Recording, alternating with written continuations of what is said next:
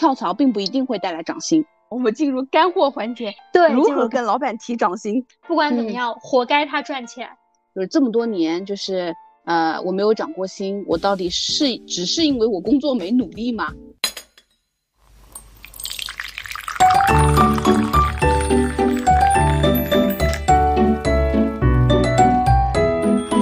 嗨，大家早上好，我是今天早晨喝了一杯冰美式的贝尔。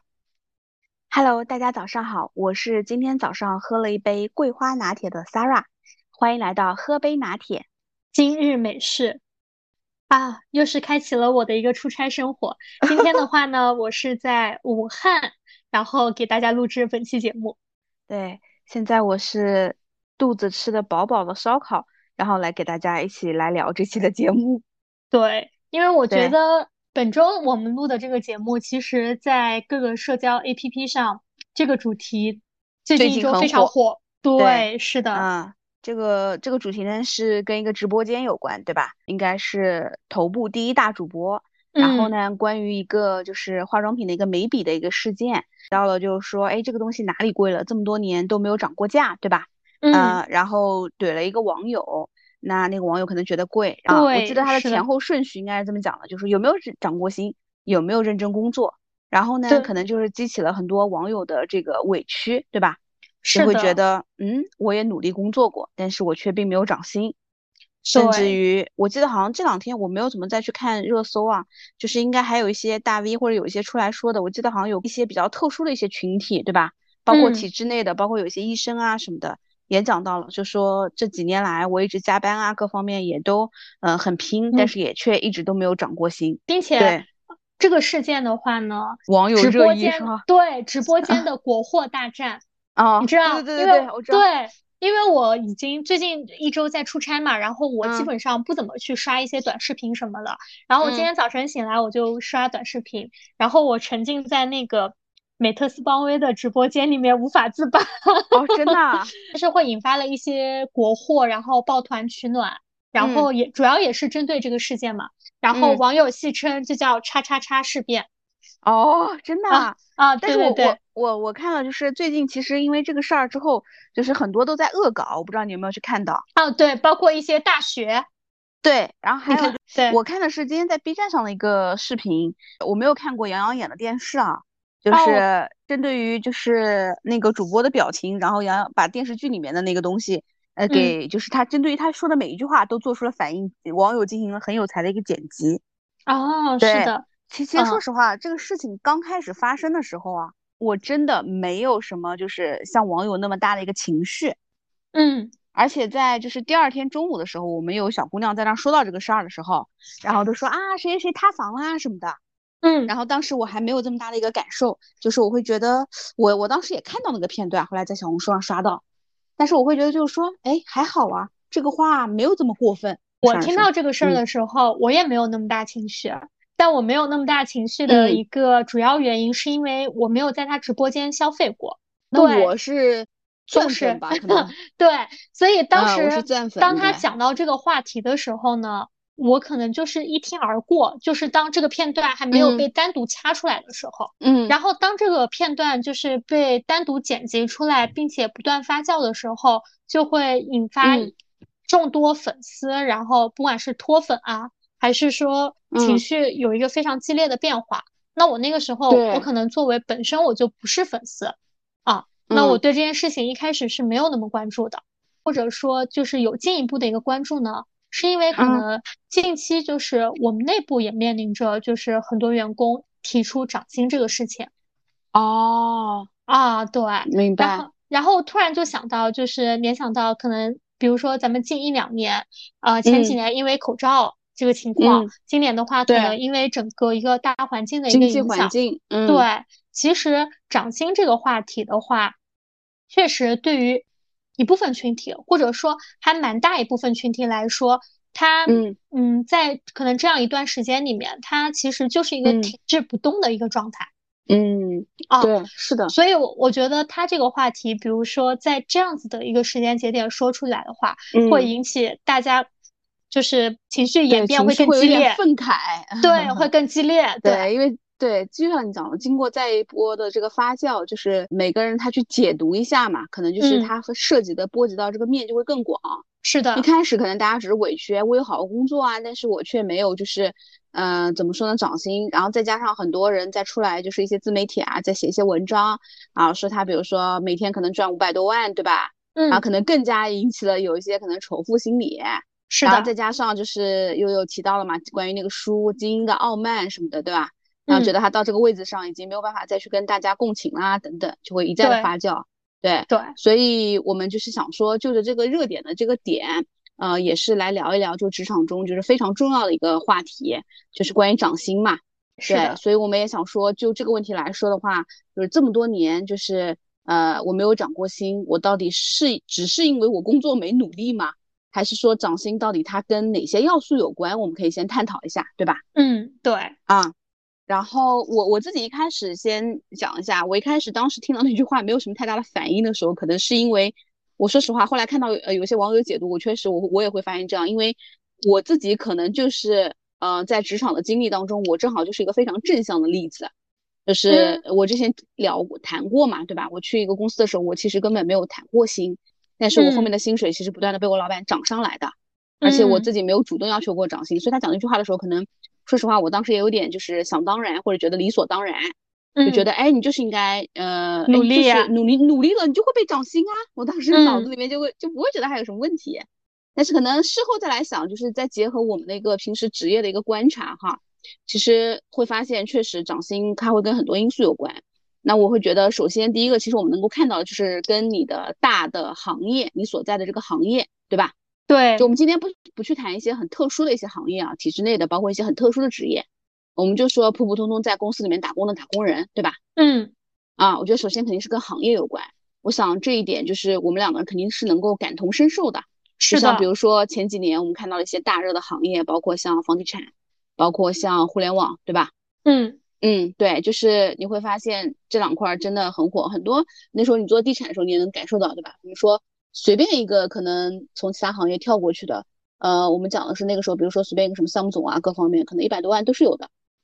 对，嗯，包括包括一些奖金什么的，对吧？包括互联网一些互联网是的，P 八 P 九在网上的，大家其实在一些呃网络上也能够看到，基本上都是在一线城市有个搞个两套房啊。啊，太太全职啊，等等，对吧？嗯，是的，非常标准的中产标配。哎，对对对对对。然后包括那前两年，其实你会发现，他们受到了行业的影响之后，很多人的薪水他其实都是腰斩的。对。啊，然后再到就是我们说最可能近一点的，就是在我看啊，二二零二一年这样子的半导体芯片，嗯，对吧？其实半导体芯片差不多是在二二年下半年的时候，因为我们自己做这个行业嘛，所以还是感感受蛮深的。我记得二一年最夸张的，我当时印象特别深刻，因为我们的顾问就在我旁边打电话，就是一个嗯，在当时在给上海的有些客户在看人啊，就是有一个硕士毕业也就一年，然后可能目前比如说之前在一个公司，后来跳槽之前可能也就二十万吧，然后直接就是五十万，没有这个数就不看，因为手里面已经拿了不少五十万以上的 offer 了，也就硕士毕业一年。当时我觉得特别夸张，还不是说我们所谓的清北复交啊，或者 C 九这样大学毕业的，说是对，是的，所以就很夸张。然后再到可能那芯片其实今年也不是那么好，然后你就会感觉到很多人的薪水，包括我们之前有些候选人啊，其实在去年年终奖都没有拿到。那现在是的，最火的就不用说了，新能源啊，新能源其实在前几年火过一波，对，然后来平淡了，最近又火了。对，前几年比较早，大概可能在一一二年那时候，光伏中国的一些光伏，对吧？嗯啊，对，然后比较火的。那现在的话，其实整个就包括像锂电池啊、储能啊，对吧？就是各种风能、太阳能等等，其实都会比较火。所以就我觉得第一个就是真的就是现在新能源热度也很高，整个行业内的薪资大家应该也能感受到，其实都是属于那种抢人的状态。是的。所以我会觉得第一个真的跟大大行业相关，你的大行业。呃，处于一个风口，因为导致着其实你们就是在这个行业里面，它整体的呃人才的这个供给是就是比较少的，所以每个人的薪水啊各方面会有比较大的一些空间，不管你是通过跳槽还是公司内部的正常的一些调整。然后第二个，我的一个感受是跟公司的一些性质相关，你会发现，就是我们说早些年，像外资很多一些头部公司调薪啊，各方面其实还是比较正规的，对吧？比较完善。哎，对，包括就是它比较体系化一些，嗯有制度都在那儿。就比如说你往上调一级，你的薪水可能会被 promote，比如说会会被涨到百分之三十提一下，对吧？嗯。然后每年的一些普调啊等等，然后有一些公司呢，可能呃，比如说你虽然真的也是很努力的工作。但是老板可能会有一些裙带关系啊，或者有一些有些事儿在人情世故上你没有做对，可能也没有办法去被调薪。对，是的，发现啊，所以我觉得跟其实跟你的公司性质啊各方面有关。我觉得第三个可能才是说跟你的这个个人的努力啊，你创造的这个结果啊各方面也是也是一个因素。对，这个肯定是一个很主观的一个因素嘛，对吧？对吧？嗯，对，因为这个可以很显而易见的去去怎么说去衡量。嗯啊，然后我觉得其实最后一个，我当时想的是，还有一个就是运气，是感觉了 啊，对，天时地利也要人和。对对对，我想嗯讲两个例子，一个例子就是以前在前公司的时候，当时不是前公司收购了一个外资的一个品牌吗？嗯，你记得吗？然后那个公司的那个外资品牌的原来中国区的总经理，其实我后来去呃跟他聊的时候，因为原来都是差不多一个体系的嘛。嗯，其实你会发现，他真正就是如果做到中国区这个职位的话，从他的个人的这种气场啊、能力啊，我感觉还是会差一点意思。但是那家公司就是前面在被原来我前公司收购之前，其实走了很多人，然后我就会感觉到他就是那个胜者为王，所以这个我觉得就是一种运气啊。对，他也比较能熬。然后还有一个是以前有一个公司，呃，我那个就是候选人。然后他他自己就是平时上班，因为他有其他的副业，嗯，所以呢我也知道，他就平时上班他都是摸鱼的，就是老板来了，然后他就那个，然后呢，所以其实那公司的效益不是很好，所以其他兢兢业业工作的人都去外面看机会了，然后他就他就没有，他觉得无所谓啊，反正我等着赔偿啊什么的，然后后来因为他其实当时位子也不低，然后呢只是他可以混嘛，然后后来在就是他那个公司因为呃虽然效益运营就是运营的效率不好。所以说，但是他那个产品还是可以被一个公司收购了，收购了之后，然后其他人因为都走了什么的，然后他就被 promote 做老大了。哦，是的啊，对啊，所以你说这个是不是一点运气？是的，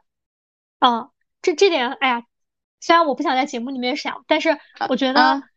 我也有运气。你讲到这个，我真的运气这个事儿，我真的还还是就是，嗯，反正应该也不会我们公司的人听节目啊。嗯，我们办公室有一个同事。真的是锦鲤体质，你知道吗？就是，呃，所以所以啊，我们刚刚讲掌心这个运气啊，我觉得真的也是一个门玄学。首先他自己个人的运气很好，他做 case 呢不是属于那种很扎实、很踏实的那种，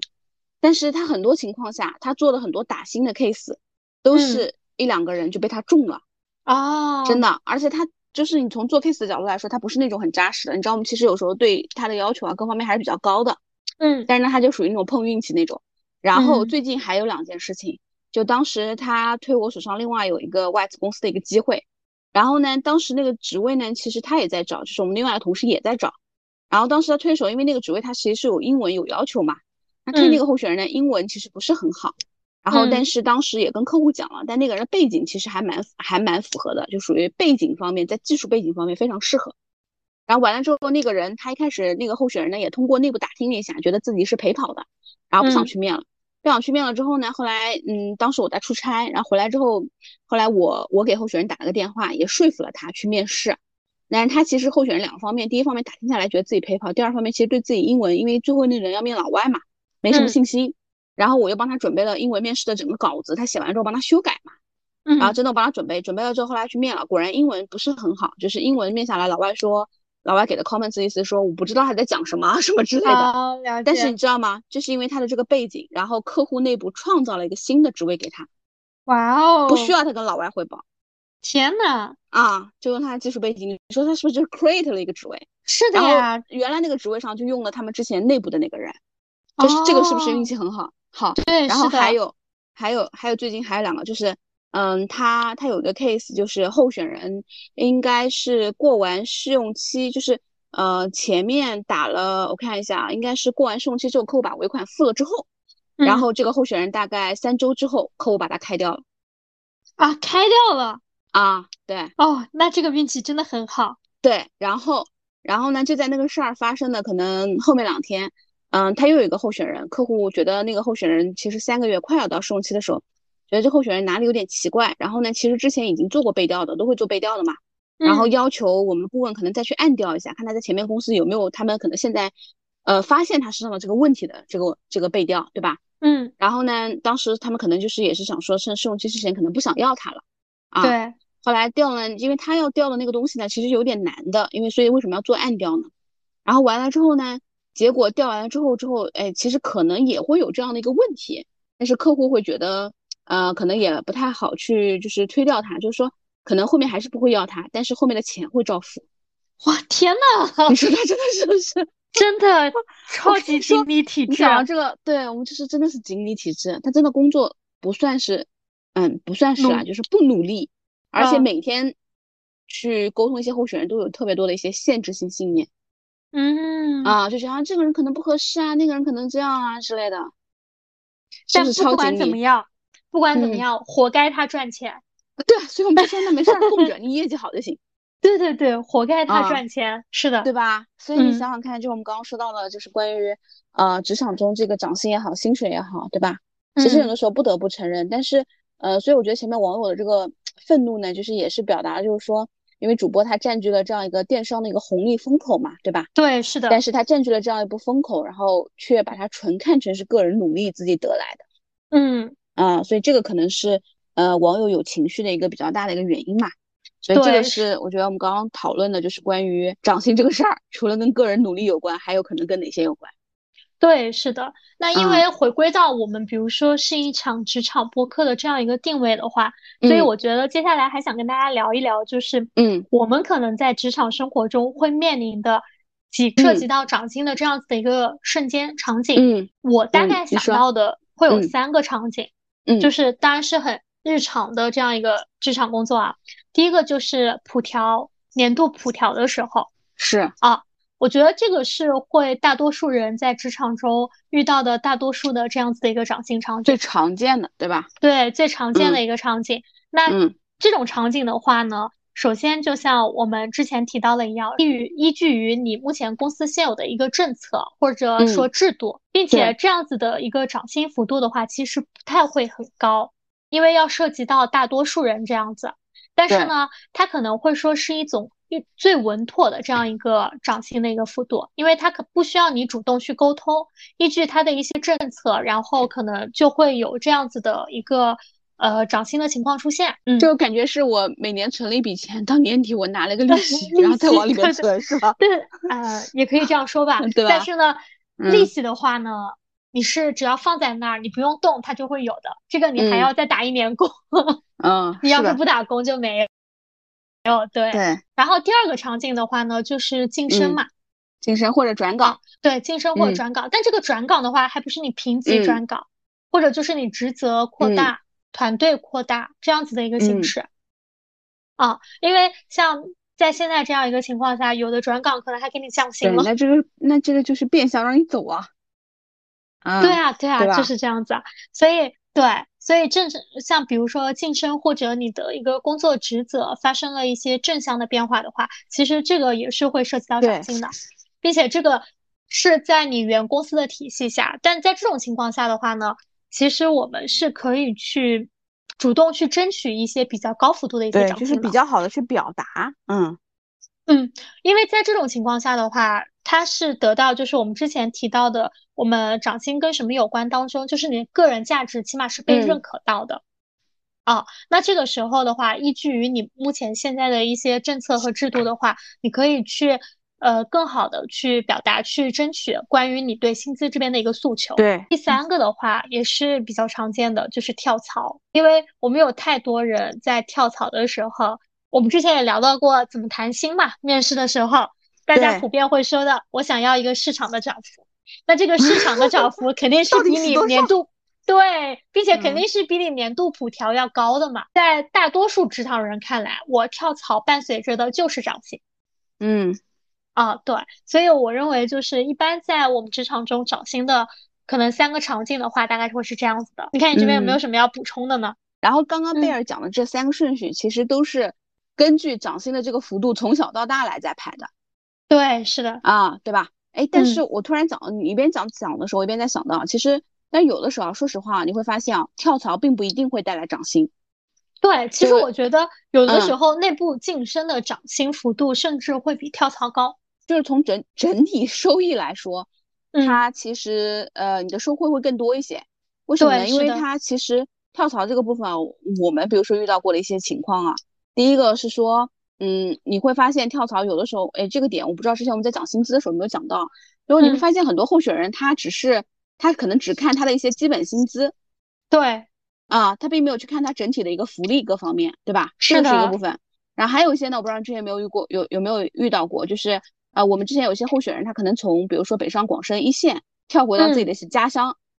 是的啊，在某某种程度上，可能那个客户公司那边，它就是包括你所在家乡，它可能它整体由于一个地地域的这样的一个就是呃怎么说生活成本吧，然后它也其实会相当于你变相就是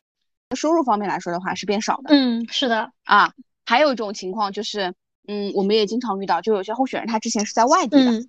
然后他要跳回来，比如说回到南京啊这样子，那可能有一些说实话。有一些客户公司就是也会要求他降一些薪，因为他会认为你在外地的这样一部分的呃生活成本啊、租房成本啊，其实也都没有了。对，是的，啊，那候选人也愿意接受，因为他会觉得反正我回到家了嘛。嗯，双向选择的一个情况，其实啊啊，对，就是跳槽不一定带来涨薪的这个情况，特殊情况我们也罗列一下啊，就刚刚讲了一下，对吧？是的。但正常情况下还是可以的。是的。然后那就基于我们之前讲到的三个场景的话，所以我们可以谈一谈，就是我们如何去谈涨薪。对吧？不管是跟 HR、跟老板，或者说是跟一些呃涉及到涨薪这样子的一些人，然后我们如何去表达自己的诉求？我们进入干货环节，对，如何跟老板提涨薪？然后关于跳槽涨薪这个话题的话，大家可以详见我们就是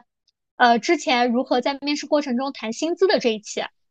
对这一块的话，然后我就不展开了。然后我们今天主要谈一谈关于普调和晋升这一块。先就是关于普调这一块，这一块的话。我最近在日常生活中，我还真遇到了这样一个情况，嗯，就是他是来自于我异地城市的另外一个同事，嗯，然后呢，他就嚷嚷着说，哎，我来这公司快两年了，他们怎么还不给我涨薪？啊，嗯，这就然后，但你要知道，每个公司它可能政策不太一样嘛，啊，嗯，他他每天他可能会跟我们抱怨这个事情，但是呢，可能他没有去表达这个诉求，然后直到有一天，我们群里面的另外一个人说。你要不问问你老板，你们的政策是什么呢？啊，说总不至于说只针对你一个人不涨吧？然后这个时候，我觉得像针对于普调这一块的话，首先第一个，你一定要跟你的 HR 去确认一下你们普调的一个政策是什么。嗯，有的公司它是，比如说一年会有两次涨薪。啊，嗯，对吧？然后就是可能说有一次小涨，有一次大涨。大涨的话是根据你个人的一个业绩啊绩效去考核。那有的公司的话呢，它可能是一年有一次涨薪，啊，然后还有的公司的话呢，它是它每年有涨薪，但这个涨薪它不是说针对于全员的，它是针对于部分的人群的。所以我觉得，如果大家比较在意在公司是否有补调的话，建议大家是跟 HR 去了解一下具体的一个情况，就一定不要自己内耗自己。对，我觉得贝尔说的对。然后，对你讲到这个点的时候，正好可以做一些补充。就是第一个，刚贝尔讲的这个点，我觉得就是一定要去了解一下公司大概涨薪的一个规律是什么样子的。对。然后这个地方就是可能需要提醒一下，就是在听节目的伙伴一个点，就是呃最好不是最好，一定是要去跟你们公司的 HR 部门去确认，对吧？然后去聊这个事儿。哎，我想了解一下，就是如果可以的话，呃，其实也可以，比如说。HR 再找到你去做一些呃试用期面谈啊等等，也可以去了解一下，对吧？对，千万千万不要做的就是去找同事打听。对，是的啊，对，因为一般公司都是非常介意，就是说你去跟同事去聊薪资啊什么的。就是虽然你感觉说，哎，我只是问问咱们这个涨薪的这个过去往年的一些情况，但是你要知道，就是第一个就是你去问到谁，他都只知道是他个体的情况，他不能够代表普遍。第二个就是你保不准哪天。传到谁耳朵里说啊，谁谁跟我打听公司的薪资了之类的，对吧？不太好。哎，你讲这个，我来举一个很真实的案例，是这样子的。我们呢，我们之前在公司里面，我们有一个同事，他跟我们，比如说负责负责薪酬的同事，然后咨询过就是关于涨薪啊、普调啊这样子的一个问题。然后我们薪酬的同事呢也给了相应的回答。然后我们我这边在做一些其他员工谈话的时候，然后发现他又去问了别人是吧？不是，就是我约了他们部门另外一个人去谈。然后呢，另外一个人在过程中也问了我这样子的一个问题，但是另外一个人呢，他就直接跟我说啦，就是在我问到，比如说你对你自己部门的同事大概是一个什么评价嘛，或者你们大家相处怎么样的时候，他反正挨个说了一下，然后他说，啊，当然我们部门的有一位同事呢，他可能怎么怎么样，怎么怎么样，当然这次他也想让我来问问你这边咱们关于复调这样一个情况，然后我说。他不是上周刚问过那谁谁谁吗？对吧？嗯，不是已经给了他一个解释吗？然后这个同事他就这样说的，他说啊，首先主要是过了一周了，第二个的话，他也想验证一下你们说的话是不是一样的，对啊？对 对，这个这个确实是一个就是怎么讲呢，很 tricky 的一个对一个事件发生在职场上，所以但其实作为 HR 的话，我也可以告诉大家，就是嗯，在职场内部的 HR。他会告诉你有或者没有，当然也有可能啊，就是你肯定会涉及到有一些公司，他可能为了稳住员工，会有一些不确定的这样一些话。但但凡落在纸面上的话，他是要负一些法律责任的啊。如果在后面我们会遇到过一些，比如说劳务纠纷啊之类的话，它落在纸面上的话，它一定是负一些责任的。并且第二个的话，就是有一些公司其实在入职的时候是会有一些入职大礼包。或者说，在企业的 OA 里面是可以查到一些政策制度的，啊，那自己也可以通过这样子的一些公司，比如说制度啊这一块儿去做一个进一步的了解，嗯，啊，就一定不要说在那儿乱猜，特别是然后还有第三点的话，我觉得就是关于普调这一块儿，如果你有疑问，并且你觉得你在。人事部门，你没有得到一个很明确的一个答案。我建议的话，你可以去问你的老板，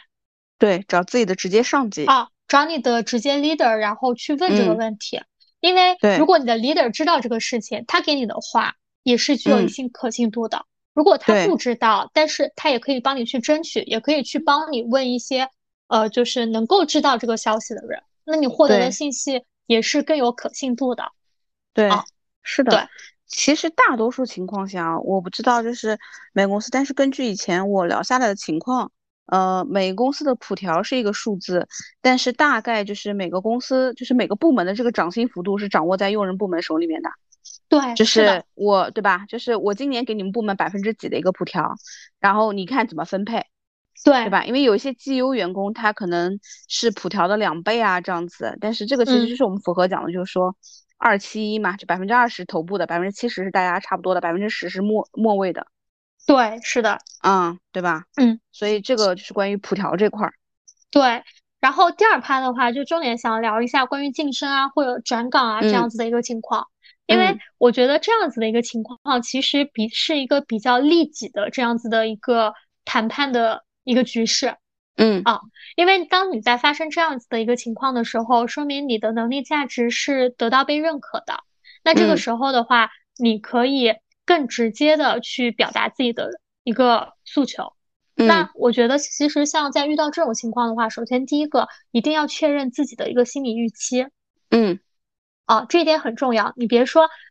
我想要去争取，但你领导问你说。啊，那你的薪资预期是什么？哎呀，我再想想。这个的话，其实就是跟比如说大家跳槽啊什么一样，就是你对你自己的想要涨幅的这样一个薪资，你要有这样子的一个预期，或者有一个区间。那你怎么去确认这样一个区间呢？我觉得首先第一个的话，还是跟条一样，你可以去了解一下，比如说升一级大概的涨幅是多少。嗯，如果你们有一些制度的规定，或者说你的直接 leader 又或者人事部门，他可以给到你的一些数据，那我觉得这个你是可以做一个参考的。嗯，或者你依据于如果你在之前有过这样子的一个晋升的话，你可以做一个参考。第二个的话，我觉得你要看一下判断一下，首先就是呃你们现在这个行业的一个状态。嗯，你比如说你现在在一个风口行业，你是可以，比如说要的还蛮高啊，怎么样的，对吧？嗯，然后你如果比如说现在咱们现在可能地产行情不太好，对吧？嗯，你说你现在在一个地产行业，然后你还想要一个跟两三年前地产行业那样子的一个涨幅，那其实确实有点难的。然后我觉得首先就是要确认一个大环境的这样子的一个趋势，其次的话了解一个大家在内部的一般涨幅的这样一个趋势，然后第三个的话就是要了解那。你现在这个工作，比如说你未来承担的一个职责，以及你的一个团队管理，包括你的一个工作量的增加，叫你之前是有一个什么样的一个变化？然后基于这三点的话，去确认自己的一个心理预期。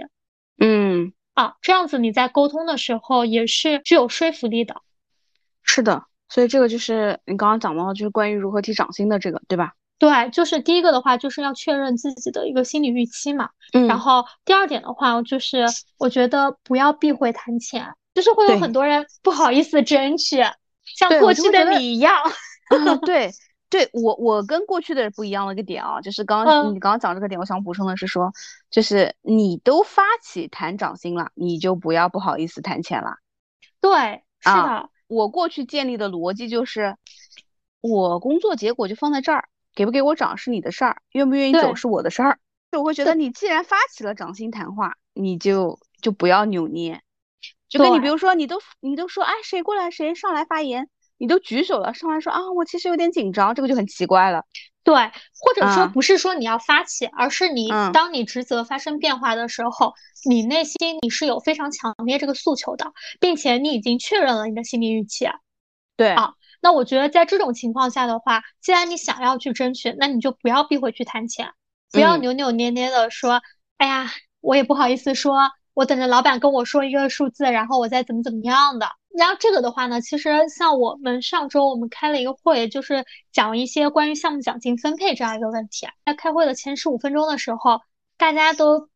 不讲话。就是当我问他们，大家对这个分配方案，或者说有没有什么问题需要我再进一步去沟通的时候，然后各个项目负责人啊之类的都不讲话，直到后面就是后来我们有一个负责人就说，你们不要不讲话。的，然后现在不讲话，到时候一分钱没发给你的时候，你话那么多，这个时候我们不要避讳谈钱，然后哇，你就看到大家就嗯。慢慢开始活跃起来了，就是我觉得当所有的东西还是有沟通余地的时候。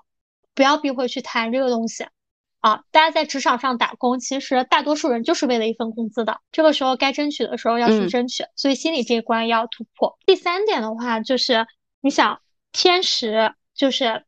哎，我们现在能力得到认可了，对吧？然后就是面临的这样子的一个情况。地利就是，哎，我已经。比如说选好了，就是已经在公司内部，我已经了解好了这样子的一个政策，包括已经知道了这样子的一个整个社会的一个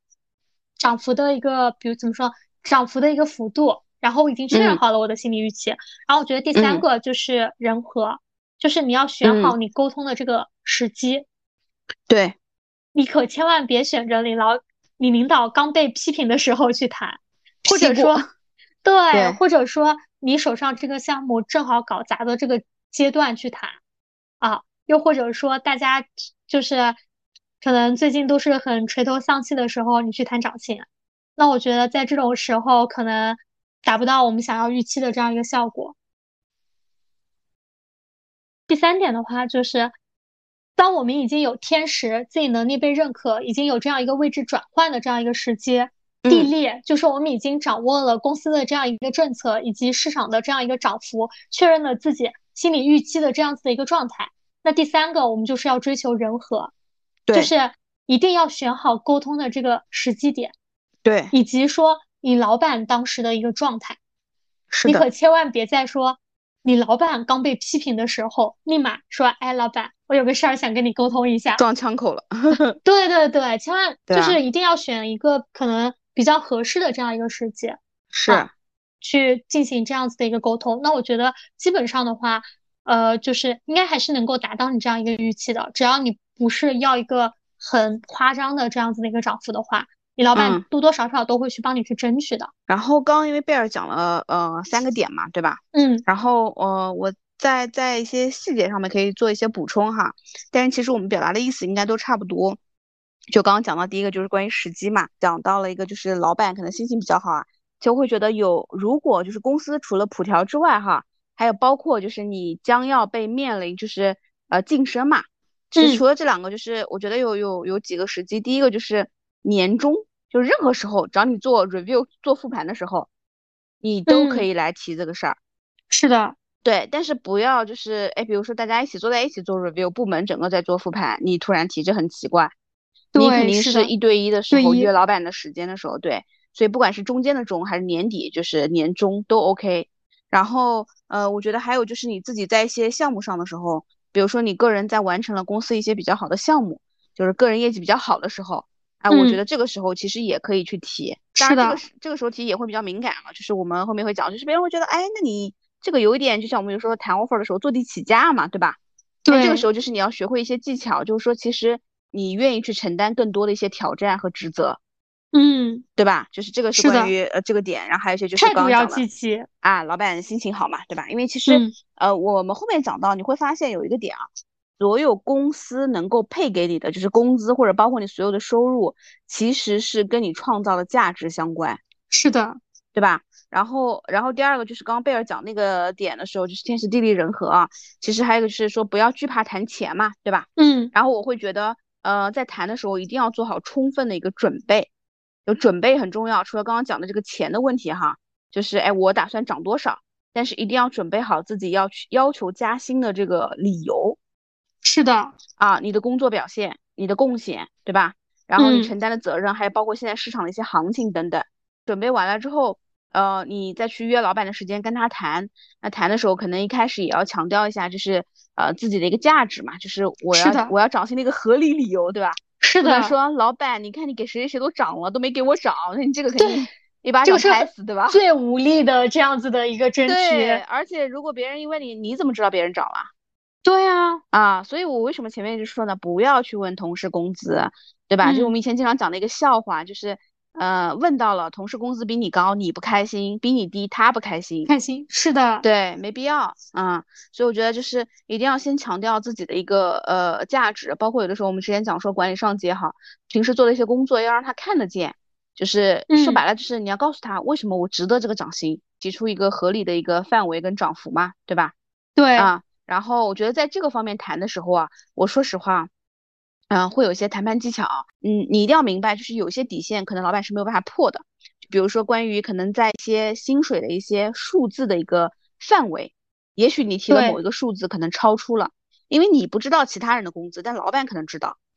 但你超出这个范围太多的时候就不太好，对吧？那这个时候你可以谈一些其他的，你可以多争取一些其他的东西，比如说一些其他的福利啊等等，对吧？什么方面的补贴啊之类的。这个你就要因公司而异，因你们部门和你对你了解的情况而异了。是的，我觉得在谈涨薪，就在所有谈判的时候，我们不要一条路走到黑，一定要手里面握有多个方案，你才能够游刃有余。对，就是一定不能说我只是有一个方案，然后打不成不撞南墙不回头的这样子。对对对对对，是的。在这种沟通上的话，其实我觉得就是要有退有进。对对。这就是我说的，就是在具体的沟通技巧上，你一定要保持冷静，然后礼貌，然后而且就是刚刚贝尔一直在讲那个点，就是要非常自信，就是觉得我是值得这个涨薪的啊。对，那当然我们可能还要做一种最坏的打算，就是你提出的这些东西都被他拒绝了，不管他以什么样的 方式拒绝，就是有可能他是非常直接的拒绝，说贝尔，我觉得你提的这个要求还是挺高的，我暂时是没有办法答应你的，对吧？还是说？画饼式的拒绝啊，那当然，其实呢，贝尔，你跟我提的这个涨薪呢，我一直放在心里的，对吧？但是你也看到了公司这边的情况，哎，我觉得咱们也把这个项目再努力一下，做完了之后就怎么怎么怎么的，对吧？就是画饼式的拒绝，就是你要你一定要做好这个呃提前准备，心里面要有这个最坏的打算。我觉得不管你老板以怎么样的一个方式，然后去提出了这个东西，哎，你也不要就说那好吧，那那就这样吧，等等。哎，你要为这种最坏的 plan 去做准备，就是你要问问他哦，那我也能够理解，对吧？那我也想听一听，你觉得就是从我目前他谈的这个事儿来说的话，你觉得可能我还有哪些差距，还有哪些能力是可以提高的，对吧？啊，嗯，然后在这个时候，哎，他可能不管是他冠冕堂皇还是真心说一些，然后你也可以自己去判断一下，然后完了之后你还可以跟他去呃达成，就是说，哎，那我打算这么这么去提升，可以跟他约定一个到下一个，比如说什么时候我们可以再来沟通一下，就相当于这个事儿它本来是一个有限被他画上句号的一个事儿，你把它变成了一个无限可以继续玩下去的游戏。所以我会觉得这个可能是刚刚根据贝尔说的想补充的几个关于怎么去谈掌心的一些细节。那其实我觉得就是刚才我们也讲了，就是关于掌心的几个情况，包括说我们可能在沟通涨薪的这样子一个流程嘛，对吧？这一切其实都是需要我们当遇到这样一个情况之后，我们去得以实实践，然后才能知道，比如说什么样的过程才是真正去适合自己的。是的，是的。就你听了再多别人怎么说的，还不如你自己去试一把。当然，这个也希望能够说给在现在这样一个大环境下，给予大家一些小技巧，能够在职场上去一个更好的这样一个争取，对吧？嗯嗯，咱们今天就聊到这儿，祝大家在职场中多多加薪。好嘞，那就这样，拜拜，拜拜。嗯。